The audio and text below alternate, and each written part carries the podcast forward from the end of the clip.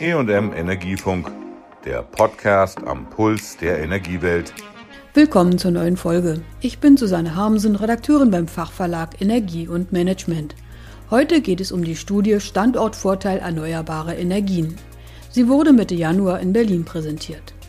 Verfasst haben sie die Denkfabrik EPICO Klimainnovation, das Institut der deutschen Wirtschaft und die Stiftung Klimawirtschaft. Sie befragten über 900 deutsche Unternehmen, welche regionalen Standorte in Deutschland für sie attraktiv sind und warum. Wenig überraschend war das Ergebnis, dass die Verfügbarkeit erneuerbarer Energie immer wichtiger wird. In einer Podiumsdiskussion zur Studienvorstellung diskutierten Vertreter aus Wirtschaft, Politik und Wissenschaft, wie der konsequente Ausbau vor allem der Wind- und Solarenergie zu beschleunigen wäre.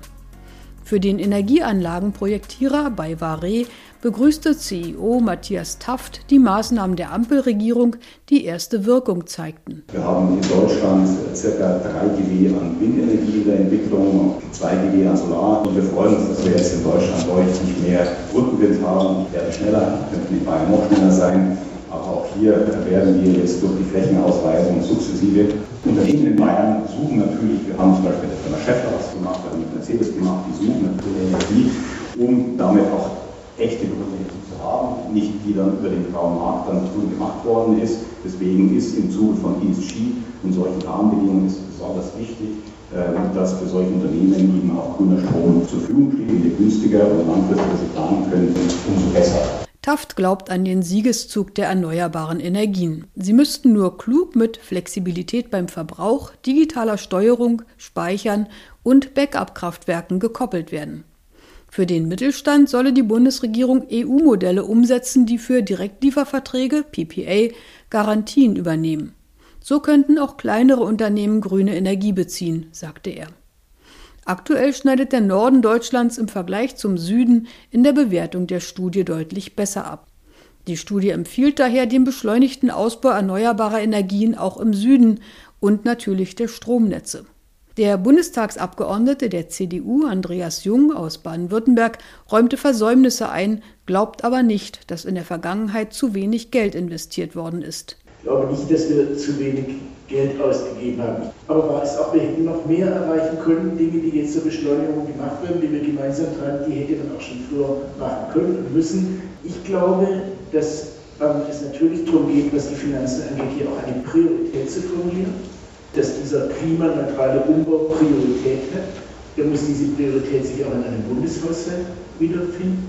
Das ist das eine. Und das zweite ist, es geht ja auch um Regeln. Der Gedanke dahinter ist Klimaschutz durch Innovation, nicht durch Reglementierung. Und äh, unsere Antwort auf ähm, den IRA darf in Europa nicht größtmögliche Reglementierung sein, sondern diesen Geist Innovation voranbringen. Wir brauchen einen klaren Rahmen, ist klar zu sagen, der ist beschrieben, Klimaneutralität 2045, braucht klare Ziele, aber innerhalb dieser Korridore wirklich auch die Freiheit. Kritisiert wird immer, wir schaffen es doch nicht, alles nur auf erneuerbare Energien auszubauen, kann doch nicht gespeichert, nicht transportiert werden. Da muss man bei Speicher und Transport die Antworten geben, aber auch immer dazu sagen, das ist nicht unsere Strategie, wir wollen, wir waren nie autark, wir werden nie autark werden, sondern Ausbau der Erneuerbaren geht zusammen mit Import von Energie, Wasserstoff und europäische Zusammenarbeit und vieles mehr. Die müssen wir gemeinsam äh, quasi kommunizieren. Viele Unternehmen arbeiten in Süddeutschland, so wie Wacker Chemie. Die Unternehmen haben die Herausforderung Energiewende angenommen, betonte Christian Hartl, CEO der Wacker Chemie aus München wir glauben an die Transformation, wir glauben an die Relevanz und die Bedeutung des Klimawandels und deswegen muss was getan werden. Wir haben bei Wacker viele Programme laufen, wir haben nicht nur Ziele, sondern wir haben Meilensteinpläne, um das zu erreichen. Und ein ganz großer Schlüssel dabei ist die Umstellung eben auf grüne Energie. Das ist heute nicht einfach zu bewerkstelligen, überhaupt zu bekommen. Und deswegen bin ich auch, um den Link zu der Studie zu machen, ähm, sehr bei diesem Fazit. Wir müssen massiv ausbauen, die Erneuerbaren. Wir brauchen natürlich die Infrastruktur der Netze und wir brauchen auch Themen der Speicherfähigkeit von Energie. Wir gehen das Thema an, weil vergessen Sie nicht, das Land lebt ja von der bestehenden Industrieinfrastruktur. Wir leben davon, dass neue Betriebe kommen, wie Tesla, die nach Brandenburg gehen. Wir leben aber auch davon, dass es Unternehmen gibt, wie eine Wackerchemie, die seit über 100 Jahren hier ist. Die energieintensive Industrie in Süddeutschland hat einen hohen Bedarf an erneuerbarem Strom, um eine erfolgreiche Transformation hin zur Klimaneutralität zu ermöglichen. Dieser könne allerdings durch die bereits errichteten Solarenergiekapazitäten allein nicht abgedeckt werden. Der Süden müsse daher ambitioniert auch Windkraftanlagen an Land ausbauen, so ein Fazit der Studie. Aus Sicht der Wirtschaftswissenschaften betonte die Leiterin des IFO-Zentrums für Energie, Klima und Ressourcen von der Ludwig-Maximilians-Universität München, dass die Wertschöpfung in Deutschland gehalten werden müsse. Professor Karen Pittel. Grundsätzlich ist das Beste, man hat einen Energiemix. Das heißt, man hat Solar und man hat auch Wind, je nachdem, in welchen Bereichen oder welchen Regionen ich mich befinde. Aber definitiv sind wir Bayern wesentlich zu langsam, was die Windenergie angeht. Und diese Vorstellung, ähm, dass wir das in den Staatsposten in den nächsten Jahren richten werden, das sehe ich momentan noch nicht. Da bin ich sehr skeptisch.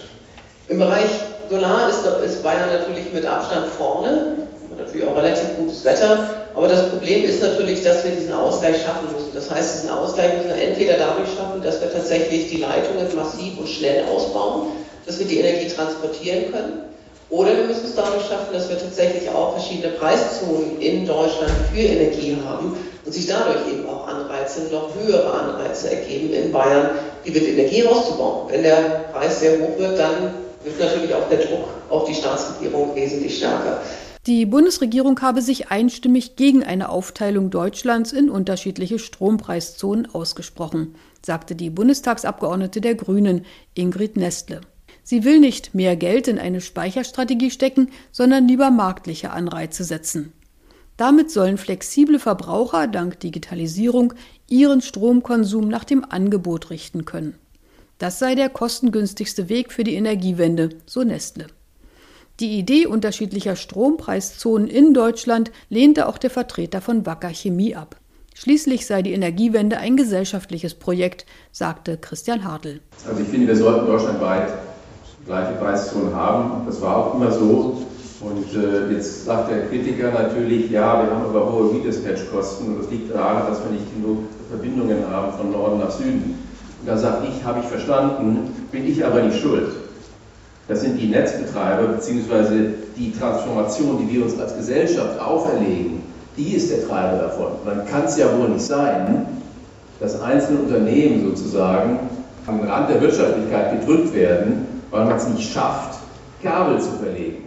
Als Unternehmen stellt sich nicht die Frage, baue ich die nächste Stufe in, Ostdeutschland, in Norddeutschland oder in Ostdeutschland, wo auch immer, statt im Süden.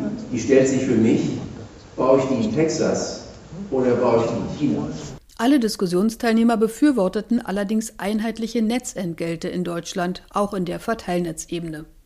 Aktuell zahlen Verbraucher in Zonen mit viel erneuerbarer Energie oft mehr, weil die Netze für Wind- und Solaranlagen ausgebaut werden müssen. Dabei verbrauchen sie den so erzeugten Strom in dünn besiedelten Gegenden kaum selbst. Dieses Anliegen vertrat auch der Wirtschaftsminister des Landes Brandenburg, Jörg Steinbach. Ihm gelang die Ansiedlung des Elektroautowerks von Tesla, weil sein Bundesland schon heute viel Wind- und Solarstrom produziert. Er kritisierte allerdings die Industrie für ihre Definition von Wettbewerbsfähigkeit, wie sie der Vertreter von Wacker Chemie formuliert hatte. Der SPD-Politiker Jörg Steinbach. Gehe ich jetzt von der Wettbewerbsfähigkeit aus, wie ein aktiennotiertes Unternehmen durch entsprechende Standorte in China und USA, was Herr Hartl eben angesprochen hat, die möglichst größte Dividende für seine Besitzer an der Stelle erzeugen kann? Ist das die Wirtschaftlichkeit? Oder heißt es an der Stelle, ich kann unter bestimmten Umständen auch ein Business Case an der Stelle für Europa darstellen? Und wie muss der eigentlich an der Stelle aussehen? Aber was bedeutet der auf der anderen Seite auch? Für wen machen wir das eigentlich? Machen wir das für uns selber? Oder machen wir das für unsere Kinder und unsere Enkelkinder, damit die diese Probleme nicht haben? Das war die heutige Folge zur Studie über den Standortvorteil für die Industrie durch die Verfügbarkeit von erneuerbarer Energie. Tschüss, sagt Susanne Harmsen. Das war der EM Energiefunk. Bleiben Sie voller Spannung.